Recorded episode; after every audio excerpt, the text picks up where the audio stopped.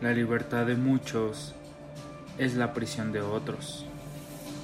Aquí te narraré de aquellos casos o personas que privaron a otros de vivir y ahora son culpables. Hola, bienvenidos al capítulo número 6 de Son culpables podcast. El día de hoy como ya lo dijimos, tendremos a nuestro sexto culpable.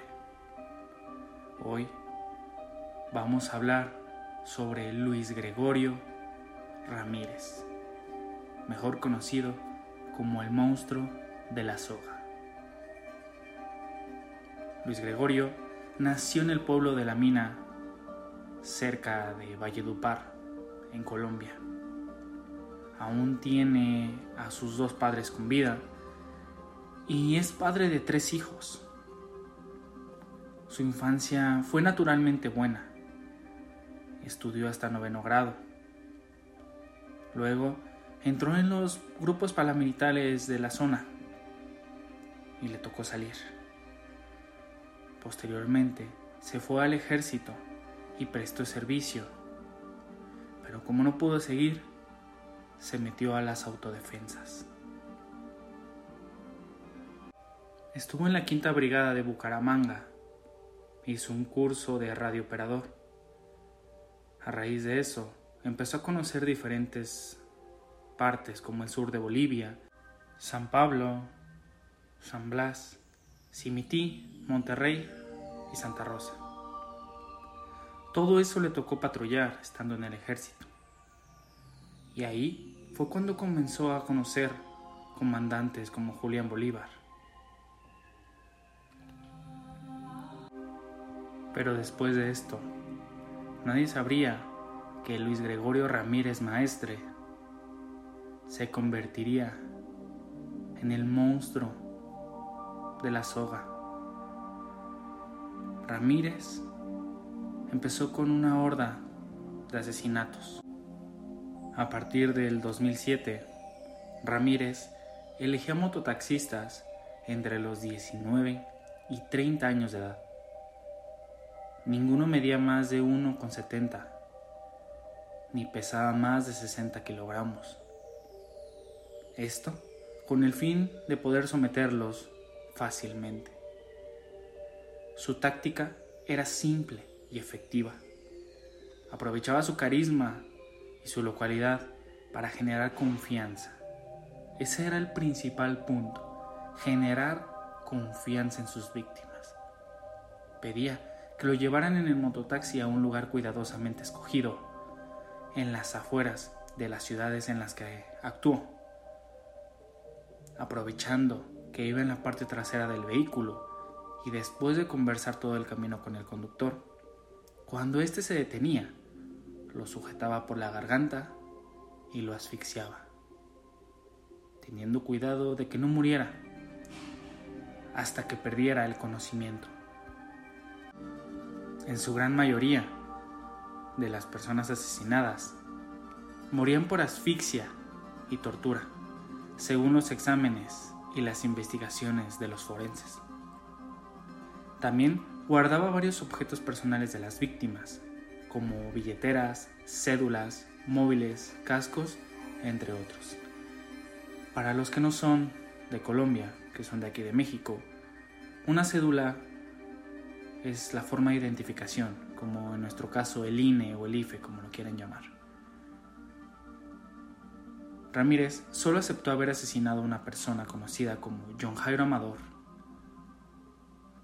después de que las autoridades encontraran el cuerpo con sogas en cuello, pies y manos. Se cree que el asesino solo se dedicaba a hurtar motocicletas en diversos municipios pero según varios especialistas, Ramírez actuaba de una forma antisocial, similar a la de un psicópata.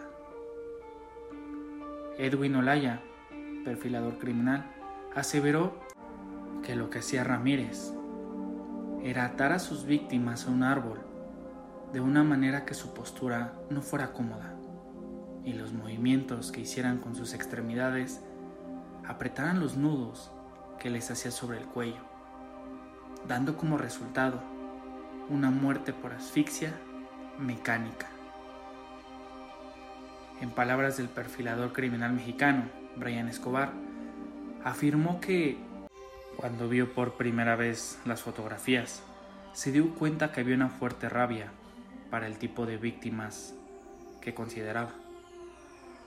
El modo en el que asesinaba indicaba que desea que sean sus víctimas y quienes al rendirse por agotamiento decidan cuándo terminarán con su vida.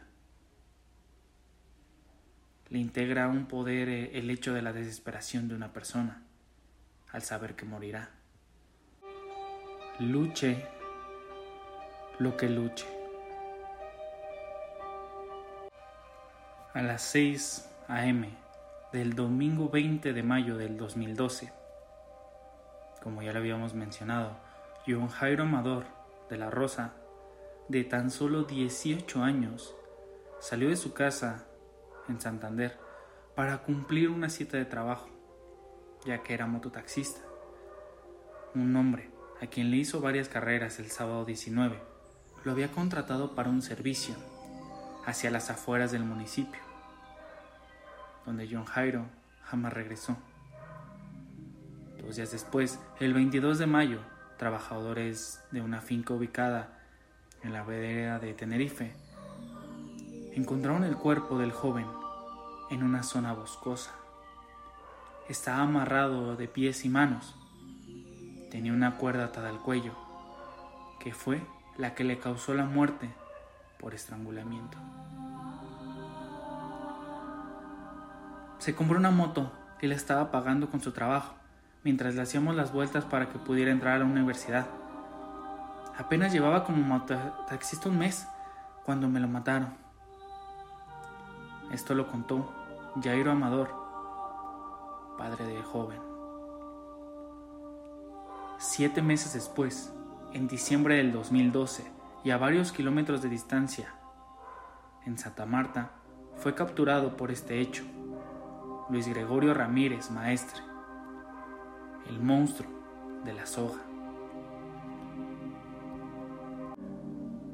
Fue hallado culpable de varios asesinatos y condenado a 57 años en prisión, posteriormente rebajada a 34 por aceptación de cargos. Ramírez Maestre se encuentra recluido en la cárcel de máxima y mediana seguridad de Valledupar, de donde saldrá en condición de casa, por cárcel o libertad condicional en el año 2032, cuando cumpla 20 años de cárcel, debido a las rebajas de pena que hay en el sistema judicial colombiano, de las tres quintas partes de la condena, y ese momento tendrá 52 años de edad. Luis Gregorio privó a muchísimas personas de su libertad, quitándoles la vida, pero primero ganándose su confianza a pulso. Les daba dinero, pagaba sus viajes, los hacía reír, para después dejarlos sin alma para siempre. Es por eso y por más que Luis Gregorio Ramírez Maestre es culpable. Hasta aquí el culpable del día de hoy. Si te gustó el capítulo del podcast, no olvides seguirnos en Instagram como arroba son culpables en Spotify, en Apple Podcast, en Amazon, en todas las plataformas de tu preferencia. Recuerda también recomendar este podcast. Gracias y hasta la próxima.